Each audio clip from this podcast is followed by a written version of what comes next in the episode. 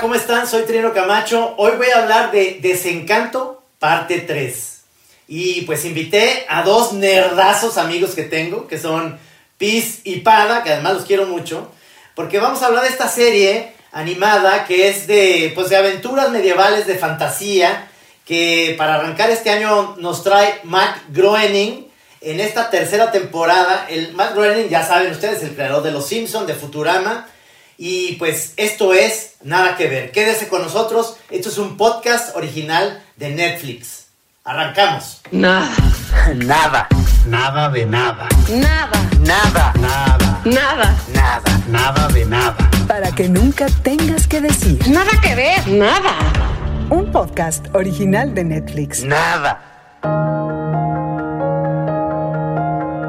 Ustedes se preguntarán, este, Pada, Pis, ¿qué, qué nombres son esos? Bueno, Pis, ¿por qué Pis? ¿Y cómo te llamas realmente? ¿Por qué no te presentas aquí ante, ante el público, ante la sociedad? Yo soy Israel Pérez, me hacen llamar el PIS. Este, no sé por qué, salió hace algunos años. Este, soy locutor, productor, este, creador de contenido y lo que vaya saliendo semana a semana, pero sobre todo productor de, de, pues, de contenido. Tu Twitter. Claro que sí, mi Twitter, Pisco, P-W-Z-C-O. En cualquier red ahí lo, lo encuentran, Pisco. Entonces, Pada, tú pues, te apellidas Padilla, por ahí me, me imagino, pero me gusta mucho tu nombre en Twitter.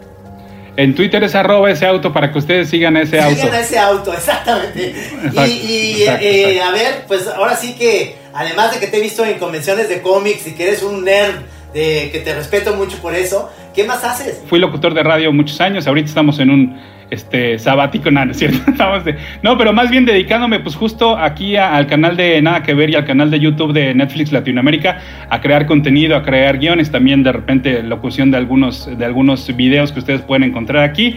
Y pues eso, más bien explotar este el lado nerd, el lado geek, eso te- me, me entusiasma de series, de cómics, de videojuegos y, y de cine. ¿Qué, ¿Qué les pareció esta tercera temporada? Pues no sé, a mí me gustaría su primera impresión así, como para empezar, sin hacer spoilers, por supuesto, pero... Pada, ¿qué te pareció? Matt Groening, ¿no? No es un creador como que a cada rato esté como, ay, ya tengo una nueva idea, ¿qué tal esto? ¿No? Y a ver si pega, no. Se toma su tiempo, en realidad son pocos los universos que ha creado Matt Groening y obviamente cuando se anuncia un nuevo proyecto y que además se anuncia como un original de Netflix, pues claro que llama la atención, ¿no? Y, este, y ese es el caso de, de Desencanto, ¿no? Que ya nos entregó pues ahora eh, tres temporadas y creo que la, la uno y, la dos tienen una tienen sus variaciones con respecto a otros, a otros trabajos de Matt Groening que ya los platicaremos más, más a fondo, obviamente.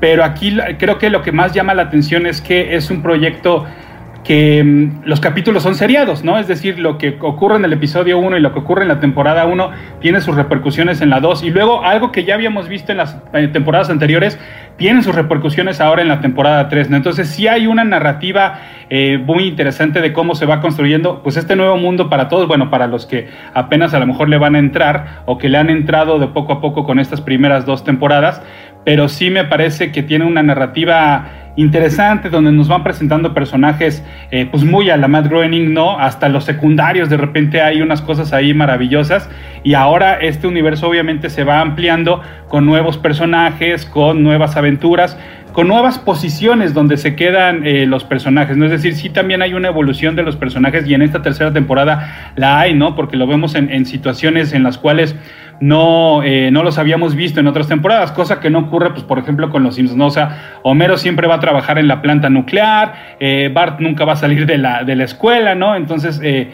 creo que es, es algo de lo, de lo que presenta diferente en este proyecto. Sí, eso, efectivamente, yo también creo esto que dice Pada, que los Simpson tienen un universo muy manejable, es decir, no todo lo que pueda pasar, sabemos en los Simpson que de repente este, algunos personajes eh, son definitivamente, algunos sí se mueren, como la, la, la esposa de Flanders, pero, pero luego hay personajes que, que tienen una cuestión de vida y muerte y eh, cosas extrañas que pueden jugar con eso. Futurama lo hace también de una manera, digamos, eh, al estilo Los Simpson, pero se fue adentrando un poquito más a crear un nuevo universo en el cual no podría, eh, podría pasar cosas o no. Y en cambio Desencanto, no sé qué te parezca Piz, sí se me figura que sí, sí es una historia que, que hay que seguir todos los, los episodios desde la primera temporada porque hay personajes que, que vuelven y, eh, a pesar de que las historias pueden ser que crees que se han muerto, que crees que eso pasa hasta en Marvel, ¿no? Este, y, regresan. Entonces esto es más como una novela, no sé si tú lo veas así, Pis. Sí, no, a mí me, sorprendió mucho esta tercera temporada. La verdad es que eh, eh, esta serie es un poco mi reencuentro con Matt Groening. Creo que yo quedé un poco como esposa, este, pues enojada después de, Los Simpson o cuando uno va creciendo y va saliendo del mundo de Los Simpson. Futurama nunca conecté del todo, este, y mira que me gusta mucho el trabajo de él. Pero ahora con esto, la verdad es que esta, esta, eh, toda esta serie, si bien, eh, híjole, de pronto puede, puede ser, y, vengo a esta parte de las historias, un poco lenta de contar, este, y, transcurre un poco este, la, historia eh, digamos, la, original o la, primera transcurre muy lento, pero todas estas otras historias que creo que lo ha ido aprendiendo muy bien de, las, de, todos los proyectos anteriores que van sucediendo y estos subtramas y estas cosas que aparecen solo de un capítulo eh, y que creo que ahora con, con la parte de Steamland eh, también lo hizo muy bien porque pues, nos quedamos, o muchos nos quedamos en la segunda temporada con ganas de ver más de esta, pues de este futuro en el pasado, pero que funciona un poco con lo, como los supersónicos, pero con, con vapor y con cosas así. Este, creo que, que hicieron muy bien en retomarlo ahora para la, nueva temporada. Y, y, explicarnos todavía más de lo que sucede en, estas, en estos mundos, porque al final encuentras otros mundos, este, sabes que hay muchas tierras por ahí perdidas, este, que son prácticamente diametralmente opuestas o que son raras una de la otra, que no se entienden. Entonces eso lo hace todavía más interesante porque lo va, lo va incluyendo dentro de esta historia este, eh, eh, larga, digamos, esta, esta, esta idea grande, ¿no? Sí, claro, es, es, como de largo aliento, es como una historia que, que en esta tercera temporada todavía nos, nos eh, sin ser spoiler, pero yo sé que va a haber una cuarta temporada porque te quedas al filo de una historia que, no queda concretamente terminada. Pero ya de entrada, a mí que me, que me encantan los Simpson, que además en los Simpson de entrada los monos tienen cuatro dedos, ¿no? Aquí y también en Futurama, pero, pero aquí ya se brincan a, a los personajes de cinco dedos, excepto algunos personajes como la, la reina, esta media lizard, media este, eh, madrastra de Bean, que es, que es como si fuera un lagarto que tiene tres dedos, o, o el mismo Lucy, Lucifer, o el monito este, que no tiene, digamos, eh, me encanta esta idea del, del, personaje este como un gatito, pero que viene del infierno, que, eh, que no lo puedes ver de frente porque no tiene... Es una animación 2D. Tal cual. En la vida real, digamos, es una animación 2D en la vida real. Es, muy, es una sombra al final, ¿no? Sí, es una sombra, exactamente. Eso se me hace interesante y a partir de que tiene ya cinco dedos, creo que se lo toma más en serio. Y el humor, a diferencia de los otros, que es, a mí me, me, encanta. Yo sí conecté con Futurama. Futurama también se me hace con este humor por Bender, que es una especie de, de Homero robot, ¿no? Aquí también hay, este personaje Lucy puede ser esta parte de Bender y Homero, que es el que dice los diálogos más disparados y más pachecos de, de la historia.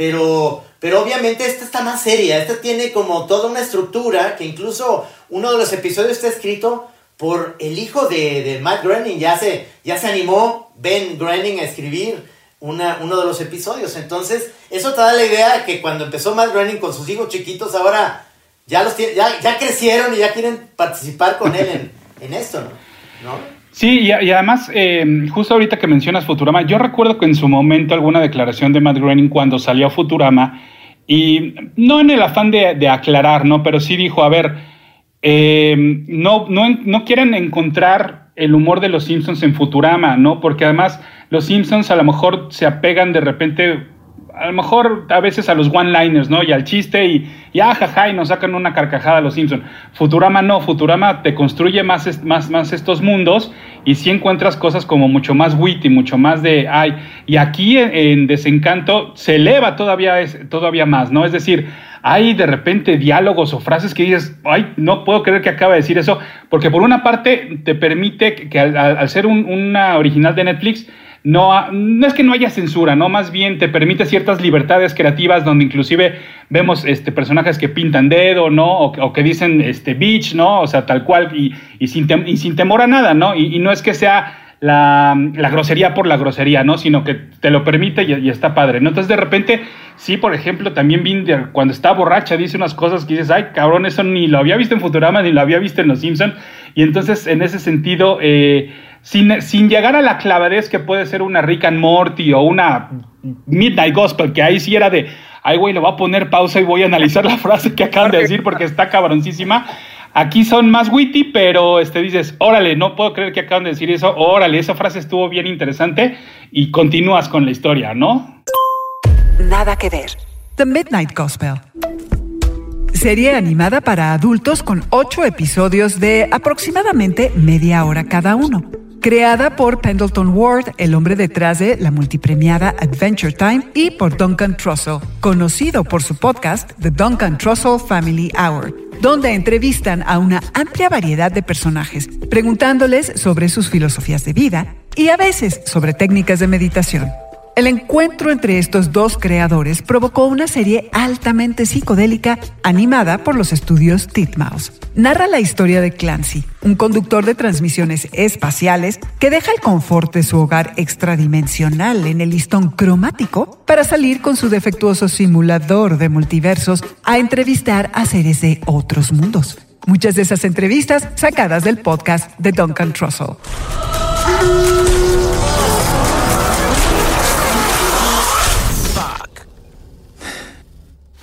Merging with simulator in three, two, one. Stop fighting it. Face the void. Just be here now.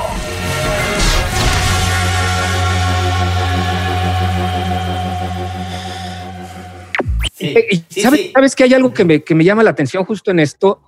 Al final, eh, y, bueno, fue de lo que se habló desde el principio, al final había hecho esta parte de Los Simpson en donde, hablando de Matt Groening, donde tiene la parte del presente, la parte del futuro con Futurama, y tiene la parte del pasado acotada, obviamente, con lo que conocemos del pasado, no hay, no hay mucho que inventar en ese sentido, pero al final empieza a crear historias y cosas que van a suceder dentro de una historia en el pasado que conocemos, que se puede volar y se vuela y se empiezan a volar cosas este, los viajes de drogas, este, la manera en la que los utilizan como para poder eh, desatorar varias cosas por ahí me parece muy interesante porque obviamente no sabemos si así era en, la Edad Media, pero al final es muy chistoso ver qué hubiera sucedido en la Edad Media si alguien este, consumió un alucinógeno, ¿no? Este, cómo era como visto de ese lado. Este, hay muchas cosas de esas que creo que de pronto ilvana muy bien en el sentido de que pues, ya sabemos que es la Edad Media, pero hay cosas que te van a sorprender que no tienes idea que así sucedían en la Edad Media. Y creo que eso a mí es de las partes que más me gustan. Este, la manera en la que trata la Edad Media me parece este,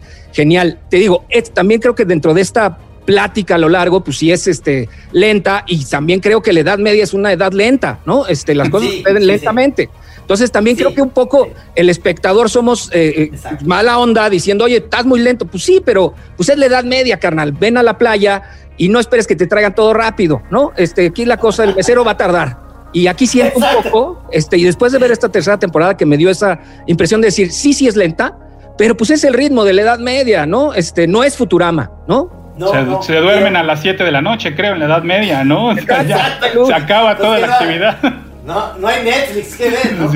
pero ahí lo, lo, lo, padre que dices en esto de lo lento está muy justificado porque además la, la animación tiene una calidad increíble. O sea, esto no lo había, ya lo había mejorado mucho en Futurama. Es decir, los Simpson tienen esa capacidad. A mí las primeras temporadas de los Simpson, que son las más baratitas que hacían en Corea. No sé si las siguen haciendo en Corea, pero las hacían en Corea. Pero decías tú, vale madre. O sea, la animación puede estar chafa de alguna manera, pero tiene ese encanto de que los diálogos y todo son interesantísimos. Aquí es al revés. es decir, la animación es estupenda, pero el ritmo no tiene que llevar el ritmo Futurama Simpson, tiene que llevar un ritmo de, que estás leyendo una historia medieval o un cuento infantil. Quizá cuando se van a la ciudad de esta Steam City, que me parece fantástica esta eh, manera de, dibujar toda la onda de co de una ciudad como si fuera Metrópolis, que regresa a estas, estos como robotitos con un foquito que se parecen un poco al, esto es de generación ya de rucos, pero al monito que le ayudaba a Ciro Peraloca en, claro, los, claro. En, los, cuentos, ¿no? Que era como un foquito que, que son hasta incluso te dan miedo, ¿no? Esos pinches focos dices, ahí están como buscando, se parecen un poco al robot de Perdidos en el Espacio, pero en, en delgado, digamos. Este, y hay muchísimas cosas, como bien dices, Piz, acerca del uso de las drogas, de, de que abiertamente tienen preferencias sexuales que no son, eh, digamos, en Los Simpsons o en Futurama. Es diferente, es diferente la, la manera y la aproximación que tiene estas historias, porque además Matt Groening aquí eh, se deja llevar más que nada por, por esta idea de llevar a los personajes a límites en los cuales además te puedes identificar, ¿no? O sea, Bean tiene cierta, o sea, en, este, en esta nueva temporada eh, se revelan muchas cosas personales de su historia de amor. Hay una historia muy bonita de amor que tiene eh, el, personaje en, este, en esta temporada que me parece fantástico, que, que, hace guiños, por ejemplo, en la ciudad, Steam City hace guiños a Yellow Submarine, en un momento en el cual sale el sol, se ve la ciudad, y luego se ven esas chimeneas que, que salen, es igual cuando empieza Eleanor Rigby en Yellow Submarine. Hay como muchas referencias a las cosas que les gustan de animación, diciendo, esta animación tiene todas estas referencias, pero la estamos haciendo con mucho corazón, la parte de la del barco que va atardeciendo y las nubes se ven preciosas, el agua se ve como una especie de animación de Miyazaki diferente, que, que los disfrutas, es decir, este, y más si está también en estado alterado, lo ves muy bien, ¿no? sí, co como ya decías, desde Futurama empezaron a mezclar animación 3D, ¿no? O sea, algunos renders como, como la nave, de hecho, la, la típica nave verde de, sí. de, Futurama, esa era animación 3D y la mezclan con, con, animación tradicional. Y ahora pues también se nota obviamente de repente esas tomas del castillo que se nota que obviamente que es una, eh, que toda esta parte cuando ves este Dreamland desde arriba, eh, pues se nota que se están apoyando en animación 3D mezclada con animación tradicional y eso también permite ciertos movimientos de cámara bien chidos, casi casi como de dron, ¿no? Donde te vas acercando pues ya a, a cosas específicas de, de, de, la ciudad, ¿no? O de los pueblos donde se encuentren esto, estos personajes. Sí, no, toda esa, perdóname, Trino, yo es que también no, nada más sí. para apoyar eso, tenía en mis notas justo estas tomas situacionales, le puse, no sé si así se llamen. Pero todas Ajá. estas tomas grandes, abiertas, 3D, que de pronto este, que además son un descanso, la verdad, de, vienes de, de, de, varios minutos de estar con diálogo, diálogo, diálogo, y justo son estos descansos en donde ves la toma enorme, grande, muy bonita, eh, eh, dibujada, con música y regresas otra vez a la historia. Entonces, creo que esto es más como de un poco de sitcom, donde salen las, los edificios en donde se está llevando a cabo, la ciudad donde se está llevando a cabo, y este formato, pues ayuda también a tener ese, este, pues ese descansito, ¿no? Entre un, un diálogo y otro, ¿no? Yo creo, yo creo que este uso del 3D en muchas, incluso hasta en detalles como las canicas o las monedas, cuando se ven las monedas sí. de oro, estas que se ven, las canicas, estas tomas que además son buenísimas como si fuera un acercamiento en un dron, digamos, al castillo, pero hay movimiento abajo que dices, ya hay, ya hay un elemento extra en una animación que no pretende ser Disney, aunque ya los, los Simpsons son de Disney, y que tanto se quejaba Matt Groening, y mira, ahora sí, como decía Tintan, este, tanto que odiaba a los ricos y Dios lo castigó, ahora ya es hipermillonario, porque pues también Disney lo que le, haya, lo que le pagó para, para tener eso. Para mí es, es, es son grandes eh, eh, elementos interesantes, o al menos que te dan, eh, para los adultos, al menos que, que, nos gusta el cine y demás, es, es de alguna manera ya no pensar en el, en el en los chavos, ¿no? Es decir, Futurama y Los Simpson, a pesar de que los niños no pueden ver Los Simpson porque muchos los papás les prohíben ver Los Simpson por los temas y porque dicen que Bart da muy malos ejemplos, cosa que es real. Yo no dejaba ver a Chema antes de los 10 años Los Simpson. Él los empezó a ver sin decirme, pero bueno, es que este, ahora José María, que tiene ya 13 años, en, este, en estos episodios, hay episodios que sí me dice, papá, no estoy entendiendo muchas cosas, pero qué bonito está el personaje. Quiero que salga más el, el, gatito negro, así le dice, ¿no? A, a, Lucy. Este, pero hay temas que son un poco ya muy elevados, este, en, en muchos sentidos, este, eh, que, tiene, que tienen ya los personajes. Hay personajes como si fuera un señor Burns, ¿no? Digamos, el, el que tiene un tercer ojo aquí, que es muy interesante, eh, pues ese, es, esa, esa parte ahí como como de un enemigo, como dice bien Bin, yo, yo a mis enemigos los quiero cerca y, él le dice con toda claridad, qué bueno, porque voy a ser el enemigo número uno, ¿no? Y sí se ve que, que sí está muy cabrón ese güey, sí, sí.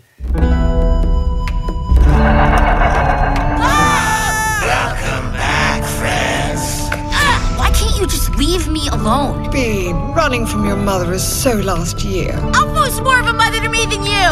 Oh, this ruins so many fantasies, but opens up so many new ones. Announcing the return of Princess Tiabini! Warning, she appears to be in a bit of a mood! Ow! Cada episodio tiene eh, diferentes, eh, están buscando siempre diferentes historias y yo creo que el jugar con que no sea totalmente medieval, que de repente pueda salir eh, la, la, la mala del cuento de la historia en una motocicleta, ¿no? En la onda medieval, me recordó a una a un caricaturista que, que se llama Gaspar Bolaños, que hizo la versión del Príncipe Valiente eh, gringa, pero mexicana, este, en donde el Príncipe eh, Valiente salía en motocicleta. No sé si ustedes vieron ese cómic, tú, Pada, que... que Era, era sí. que como tiras domini- Es- dominicales, ¿no? Sí, pero, de, pero mexicana. Sí, sí, se- se, llamaba Rolando el Rabioso. Cierto, cierto. Y, y Gaspar Bolaños, que es de, fíjense, de Atotonilco el Alto, este, el, el caricaturista que, que empezó a hacer eso, metía esos elementos en la onda medieval con motocicletas. Entonces, este, eso se me hace buenísimo, ¿no? Sí, y además eh, lo que permite que sea en la época medieval es que no, eh, es decir, este, alguien le puede decir a, Matt- bueno, a los realizadores, a Matt Groening le puede decir, es que no había motos en ese entonces, a ver, compruébame que no, ¿me puedes comprobar? Que a lo mejor, ¿no? Pero a ver, compruébame que no. Dime el documento, dice, aquí no había motocicletas. Pues no se puede. Y entonces a partir de eso, pues claro que crea su propia versión, ¿no? De, de la época medieval. Sí, hay, hay episodios fantásticos y otros que me daban un poquito, me recordaban las cosas que me daban más miedo, como el muñeco que se parece mucho a Pinocho. Ay, claro. ¿No? Que, que- que se queda una idea como de un malévolo y, y otra parte que a mí me angustia mucho es la locura del rey, está como muy bien, muy bien puesta, o sea, me, me incomoda mucho esta onda que empieza como a graznar de la nada, me ponía muy de malas de repente. Ves que, de- verdad, perdóname, hay un, hay un momento, híjole, es que ya no, no sé bien cómo no spoilerear, pero hay un momento en donde dice la, la donde explica eh, Vin que es justo, pues, estaba loco, ¿no? Que había enloquecido por algo que le había pasado. Este, y resulta que, que su locura de verdad es molesta. Y todo lo que sucede alrededor de esa locura es muy molesto para todo mundo. Entonces, lejos de quererse deshacer del rey por las razones que antes queríamos deshacernos del rey en las dos temporadas, anteriores, o que por accidente este, el rey ya se iba a petatear, en esta tienes una nueva completamente de por qué el rey ya no tiene que ser rey, me explico, y, desemboca en, cosas importantes en la serie, justo este, por, esta, por esta locura. Entonces, este, creo que justo el punto de la locura es algo importante en la, en la tercera temporada. Sí, sí, sí. Hay, hay, hay algo ahí que ya como en lo personal, y esto, perdónenme que lo saque como muy de ego, pero siempre me han dicho que si Chelita, la que yo dibujo, está basada en Mark Simpson. Y yo les digo, no, bueno, tengo un libro que se llama Historias Paralelas de 1988, que ya salía Chelita porque son los, Ah. los las chongos de mis tías y de mi mamá que los usaban en los 60 pues así era. Y ahora que veo esta serie y veo el bufón que sale con, con el rey, digo, no mames, o sea, ya no voy a ser el rey chiquito, porque toda la gente va a decir, pinche Trino se está fusilando a Matt Groening otra vez. Y yo digo, pues, cabrón, estamos en un mundo en la que todos son referencias, obviamente, en la que nadie tiene, pues, eh, eh, la, creatividad tan a, flor de piel de inventar las cosas, ¿no? No, y además, pues lo primero que tienes a la mano obviamente es tu familia, ¿no? Así, así ocurre en el stand-up, así ocurre pues en, en ustedes que son creadores de personajes, ¿no? De hecho, todos los personajes de los Simpsons, exce- excepto Bart, están basados en la familia de Matt Groening, ¿no? Y entonces Marge es su mamá, Homero es su, es su papá, Bart, pues medio él se ve, él, él no se ve tanto reflejado en Bart, sino que más bien se inspiró en una versión más macabra de Daniel el Travieso para crear a, a Bart Simpson, ¿no? E- e- y, este, y Lisa es, es la hermana de Matt Groening, ¿no? Y, y- y esto me recuerda justo lo que decía hace rato de dónde acabaron los Simpsons, bajo qué empresa, porque de hecho él cuando iba a tener la junta con Fox, él iba a presentar Life in Hell, que era su tira cómica, ahorita que estábamos Sí, la hablando de los- la de los conejos. la de los conejos. Pero de repente ya sentadito ahí en la sala de espera dice, ay güey, pero pues se van a quedar con mis personajes. No, pues mejor ahorita les, les invento unos. Los eh, cuenta la leyenda, porque la verdad es que no sé si está tan comprobada, que los eh, los dibuja en un sobre Manila, ¿no? Y entonces como el sobre Manila era amarillo, pues por eso surgieron los Simpsons amarillos, ¿no? Y entonces Imagínate, en ese momento no se los quiso dar a Fox, jamás se imaginó dónde iban a acabar, lo, lo, eh, quién iban a ser los, los dueños Bueno, ahora, ¿no? Hay, hay un episodio fantástico que, que les están prometiendo llevarlos a Disneylandia a, Sí. a Lisa y a Bart y luego al final se los llevan al dentista. Y, y entonces pero no a Disneylandia y ellos se ríen. Ah, jaja, los engañamos. No mames, o sea, la tortura más grande, en vez de llevarte al sueño que todos los días tienen de ir a Disneylandia, los llevan al dentista.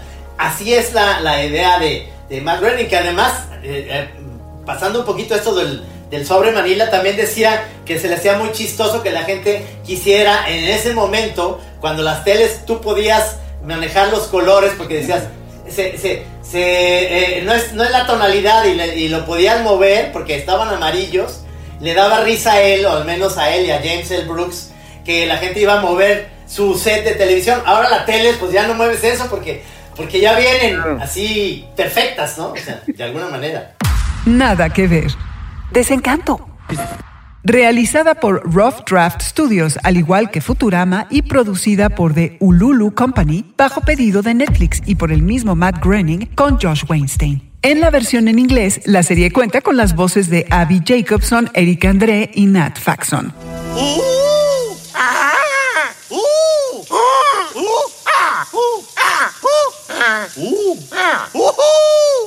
I'll you later.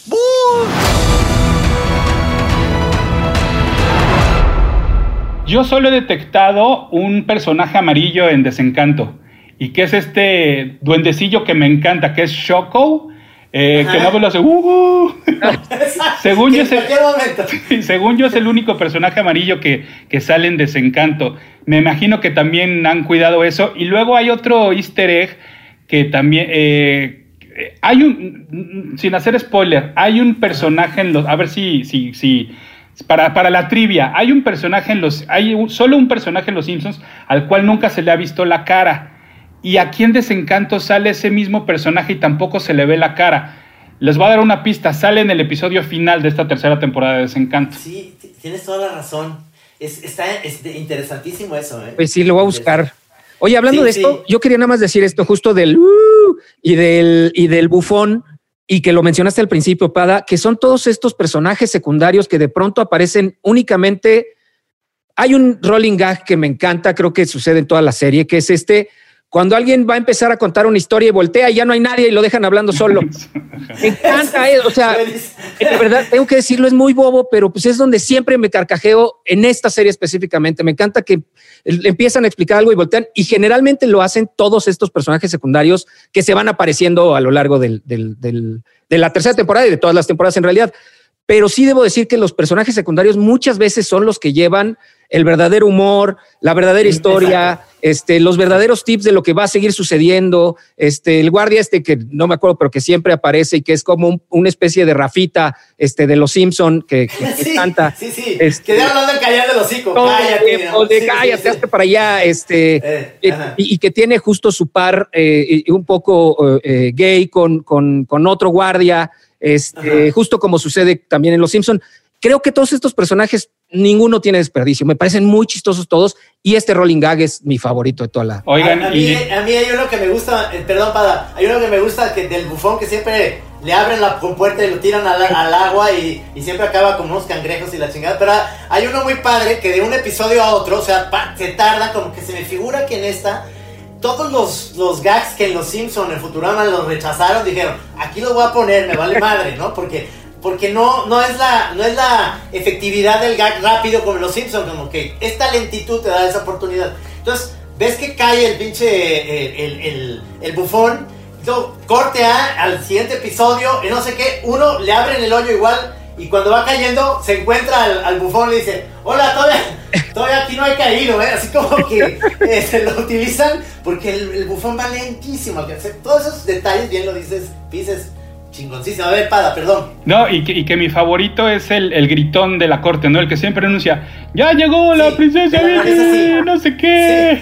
Y luego hay una parte, no recuerdo por qué, que hay que hablar, ah, para, justo para no incomodar al rey, y hay que hablar bajito, entonces como que grita bajito, que es una tontería, ya llegó no sé quién. Es, es, un personaje bien tonto, esa es su única función, pero ahí está y, y también creo que eh, la finura con la cual no hay que abusar justamente de estos rolling gags que dice Piz, porque si bien, pues obviamente esa es la intención de un rolling gag, pero si de repente te lo machaquean muchos, dices, ay, ya, ¿no? O sea, ya, ya, ya, ya estuvo, ya sé qué es lo que viene, pero la finura para saber en qué momento deben entrar, en qué momento no deben entrar, entran para hacer qué.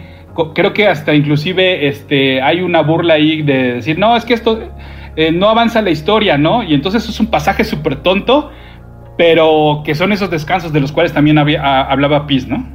Claro. A ver, ya para como ya cerrar eh, esto, ¿con, qué pueden, o sea, si hablamos ya de que esta serie se puede marinar, porque además somos, somos adultos, este, yo, yo digo que a veces son palomitas, a veces puede ser eso, o de bebida. Este, yo esta, como la veo tan lenta y tan a gusto, yo dije, esta se ve con whisky. No sé ustedes, este, con qué se les antoja ver esta serie. es ilegal. Este, no, la verdad es que, eh, no, sabes que yo me la aventé, este, como cafeteando, me tocó en estos días de, rosca, este, y justo creo que en eso empato contigo, en esta onda de que sí es de pronto eh, eh, lenta y, y, estaba un poco acostumbrado a esto en las dos primeras temporadas también. Fue un poco mi queja, debo decirlo. Este, pero ya que en esta sí me cayó el mente de decir, pues sí es lenta. O sea, no puedes hacer nada contra eso. Eh, este, así que disfrútala y tómala con ese, con ese ritmo. Entonces, como que me la llevé entre café y té. Este, creo que, que de pronto, si se fuman un gallo, también les puede dar mucha risa, sobre todo más tirado hacia los personajes finales y sobre todo en esta parte este, de, de Steamland, que, que tanto en la, en la temporada 2 como en esta temporada eh, me encanta lo visual, este, las ideas, tiene por ahí el nombre de él que salva, este, tiene cosas ahí escondidas que dice, ah, no, este es muy, eh, como dice también Pada, tiene detalles muy finitos que, que si no los agarras no pasa nada, pero si los agarras dice, oye, qué bonito que le hayan puesto así, o que suceda así, o que este, Lucy que siga sin aparecer tanto me parece este, increíble, la verdad es que eso hace como que desees más de sus diálogos y de su sarcasmo y de su mala onda, este... Entonces creo que creo que un poco un poco esta me cae el 20 que pues es con calma, ¿no? Este disfruta lo que hace Matt Groening y sus escritores en una cosa diferente, ¿no? En donde este el peso está también en todos los detalles y no solo en, la historia que sucede durante 10 episodios. Claro. Pada. No, pues siguiendo el ejemplo de Vini tiene que ser con tarro de cerveza. Tarro de cerveza para hacer para dejarte ir a, esta brutalidad. Estos, estos, son tan brutos todos en el buen sentido de la palabra, ¿no? De Vini es grosera, rebelde, este, pues el rey ni se diga, Lucy, este, elfo, es, es, es, es bruto, ese sí es bruto, bruto, ¿no? Porque se enamora de una cosa ahí imposible que no voy a hacer spoiler y es como de, pues yo diría que con, tarro de cerveza para hacer, para unos brutos medievales, ¿no? Claro, claro, y, y, sin hacer spoiler, por supuesto, el último episodio tiene un gag buenísimo de Lucy, que, que me quedé con eso, que dije, fantástico, quedó Quedó muy bien. Oigan, compañeros, pues les agradezco la este, que hayan aceptado la invitación a, a, este, a este episodio de Nada que Ver. Y, yo digo que, pues recomiendo, si ya vieron las dos temporadas, este, a mí me gustó mucho esta y sobre todo los episodios en, en esta Steam City, Steamland, este, fantásticos. Y bueno, se van desarrollando muchas cosas que, que no sé, a lo mejor estoy exagerando y diciendo que creo que la que sigue va a ser la última temporada porque ya no veo que puedan estirar más el chicle porque ya están, ya están en ese punto en el que dices, ya se va a ir por ahí y, ya va a ser. Bueno, pues hasta aquí llegamos al episodio especial sobre eh, Desencanto, esta tercera temporada. Muchísimas gracias, Piz, por, por aceptar la invitación. Muchas gracias a ustedes y a todo el equipo. Mi querido Pada, pues este, yo digo que esto se, se, puede volver luego en la cuarta temporada, los volvamos a invitar este, a que hablemos de esa temporada, mi querido Pada. Gracias por aceptar la invitación. No, gracias a ustedes. Este, yo encantado de regresar cada que lo soliciten, porque además, como lo dije en mi visita anterior, pues también tanto tú, Trino, como Luis Pablo, como Mariana, pues son los culpables de que yo a cada rato le esté agregando a mi lista más contenido y más contenido en una lista que no se me termina. Más lo que pues obviamente eh, hay que ver, ¿no? Y que nos interesa ver para justo crear más contenido aquí en el canal de YouTube y al podcast, cooperarlos en lo, en lo que se puede. Pues muchísimas gracias. Bueno, compañeros, pues nos vemos la próxima. Eh, ahora sí con Luis Pablo y Mariana estaremos eh, para hablarles de muchas cosas que hay que ver en Netflix. Gracias por estar en este episodio eh, eh, a todos.